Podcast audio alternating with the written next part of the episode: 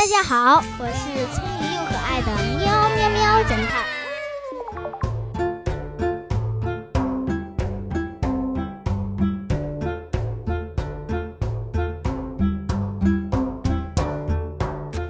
小朋友们，再过两天的下周一是几月几号？六一。对啦，下个周一就是六月一号啦。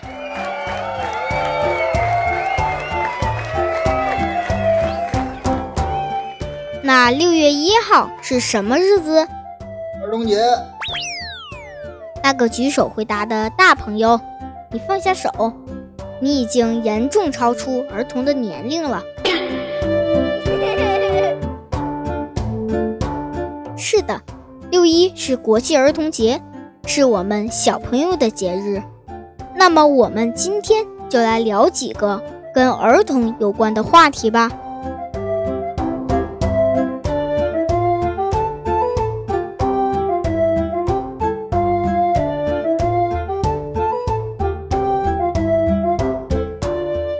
小朋友们，你知道几岁到几岁属于儿童吗？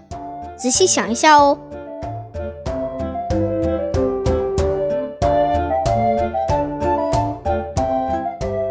哈哈，是的，在我们国家规定，十四周岁以下的孩子可以过儿童节。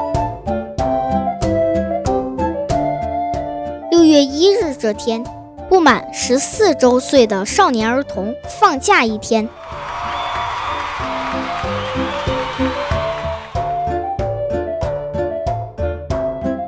我就是聪明又可爱的喵侦探，今年八岁了，是个喜欢故事和数学的小学生。非常高兴可以用声音给大家讲故事。也很高兴你们能喜欢我的声音和故事。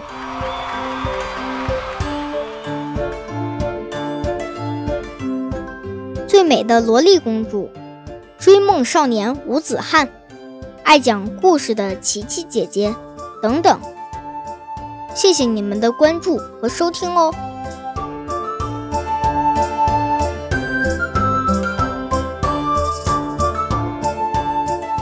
新冠疫情期间在家上课，我们已经使用了太长时间的电子产品，所以课外我们尽量少看手机，有时间就多去外面玩玩，多晒晒太阳，有助于长高高哦。记得出门戴好口罩，去人少的地方哦。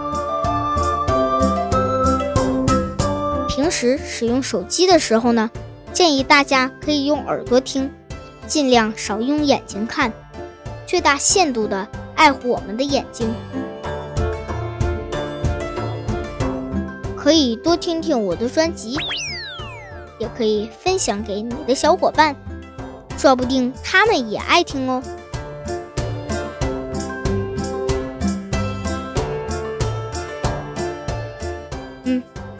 也说一下跟才冒充小朋友的那个人吧，他是我爸爸，这个节目就是他制作的。他白天需要工作，现在的故事都是他平时挤时间想出来，晚上和周末制作出来，也很辛苦，所以也给他点个赞吧。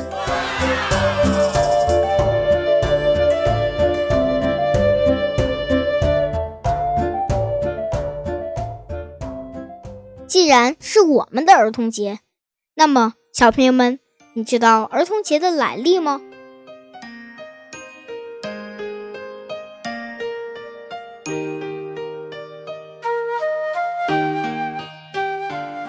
我们常说的儿童节，指的是国际儿童节。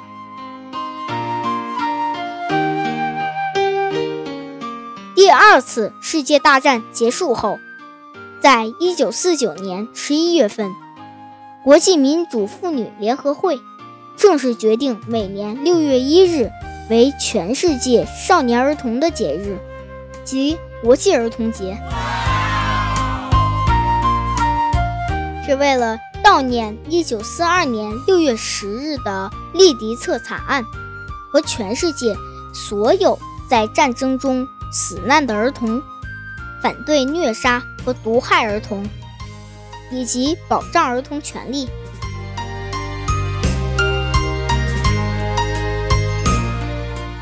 咱们中国的儿童节以前不是六月一日，而是四月四日，也是从一九四九年新中国成立之后，改为和国际儿童节一样的日子，就是每年的六月一日。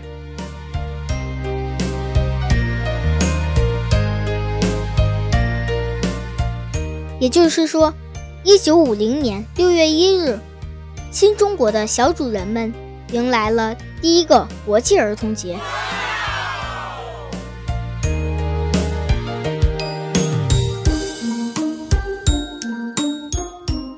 好啦，接下来我们来聊一聊儿童节，你的爸爸妈妈会带你做什么？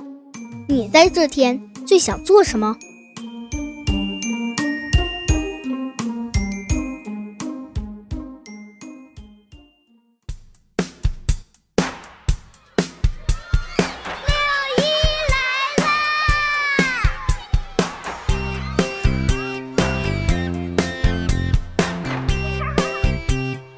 儿童节，我的爸爸妈妈会给我买我最想要的礼物。其实不止儿童节啦，平时我想要什么，他们也都会给我买的。他们也会陪我做游戏，给我做好吃的。在这天，我最想做的事情就是不要有人来管我，听故事，玩游戏，去游乐场玩。小朋友们，儿童节这天，你最想要什么？有什么愿望呢？可以在节目评论区留言分享哦。真热闹好了，接下来说一下和小伙伴一起玩过的游戏吧。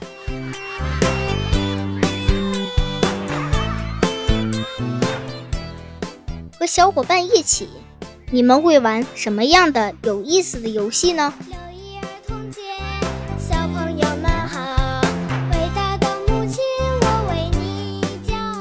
我们经常玩的有跳房子、跳皮筋啊、翻绳，还有鹰捉小鸡、玻璃球，还有摔羊排，东北叫啪叽。嗯，还有打陀螺、丢沙包、丢手绢、成语接龙、我演你猜等等，好多哦。哦吼！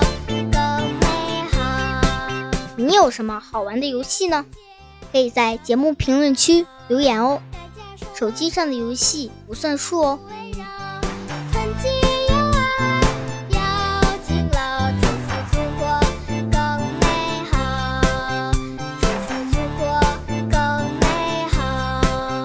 好了，接下来我们来了解一下其他国家有意思的儿童节吧。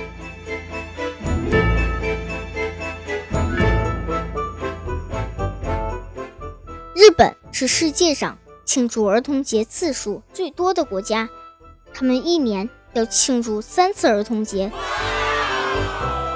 三月三日是女孩节，是专为小女孩设立的节日。五月五日是男孩节，是专为小男孩设立的节日。十一月十五日七五三儿童节，因为在日本的习俗里，三岁、五岁和七岁。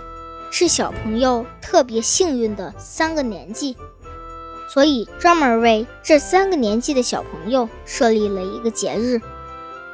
他们庆祝方式十分有意思，充满了浓浓的日本风情。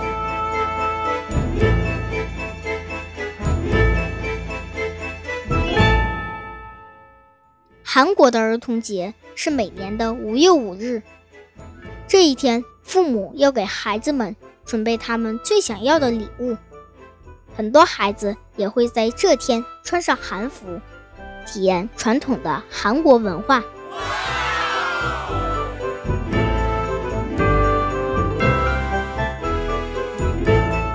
哥伦比亚的儿童节是每年的七月四日，这天全国的学校都要举行庆祝活动，儿童们还会戴上各式各样的假面具。扮成小丑，在街头玩耍，非常开心。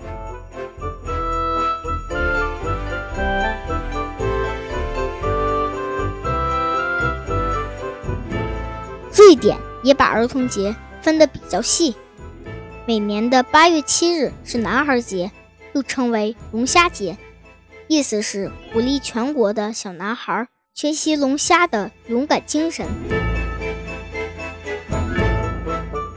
十二月十三日则是女孩节，又叫鲁西亚女神节。鲁西亚是瑞典传说中。专门保护女孩的女神，每到这个节日，女孩子都要打扮成女神的模样，为其他孩子做好事。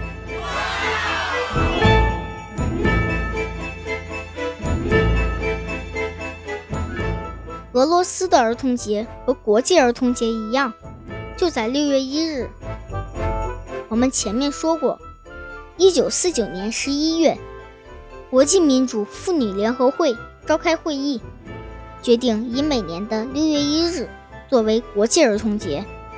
就是在俄罗斯的莫斯科召开的会议，我们能有现在的儿童节，还要感谢他哟。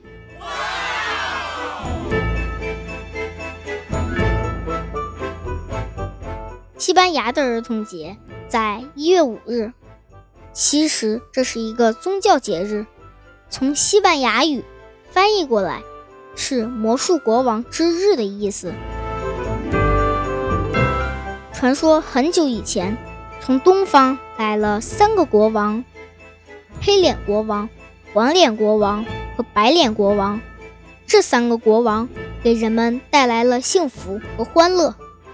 他们还是专门给小孩送礼物的钦差大臣。送礼物时间。就定在每年的一月五日，于是这个节日就和儿童挂上了钩。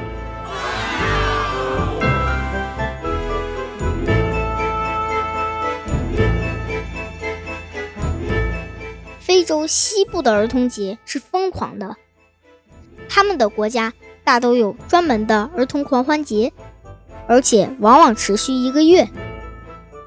非洲人历来能歌善舞。在儿童狂欢节里，尽管人们的生活条件各不相同，但所有孩子都会尽情欢乐，热闹非凡。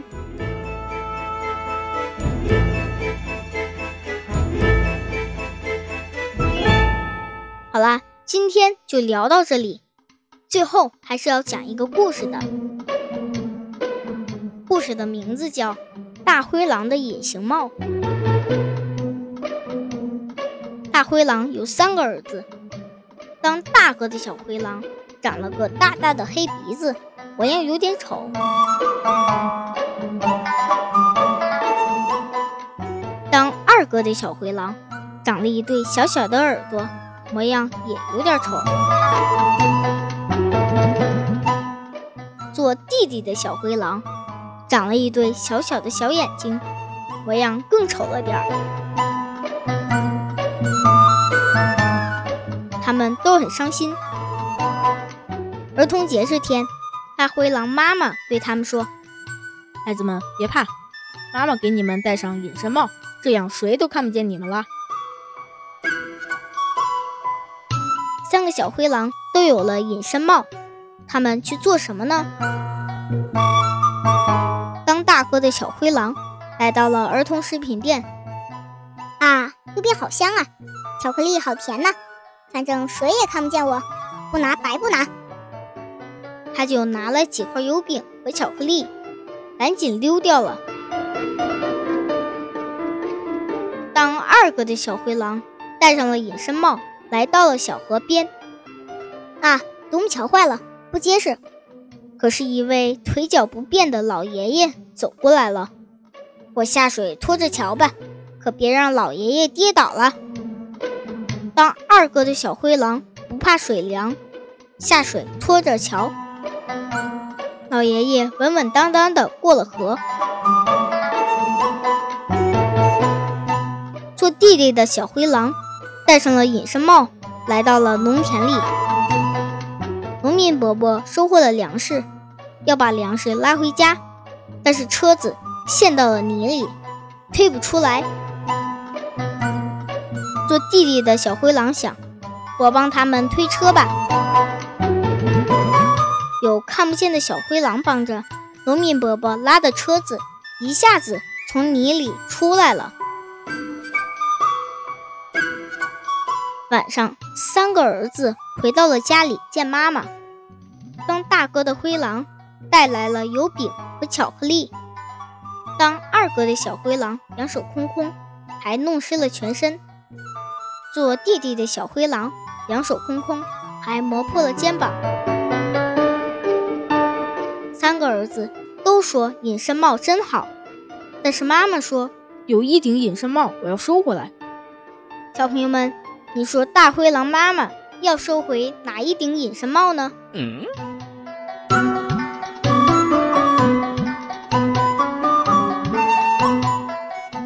灰狼妈妈又收回当大哥的小灰狼的隐身帽，因为他不但没有帮助别人，还偷拿不属于自己的东西。其实大灰狼妈妈给三个兄弟隐形帽。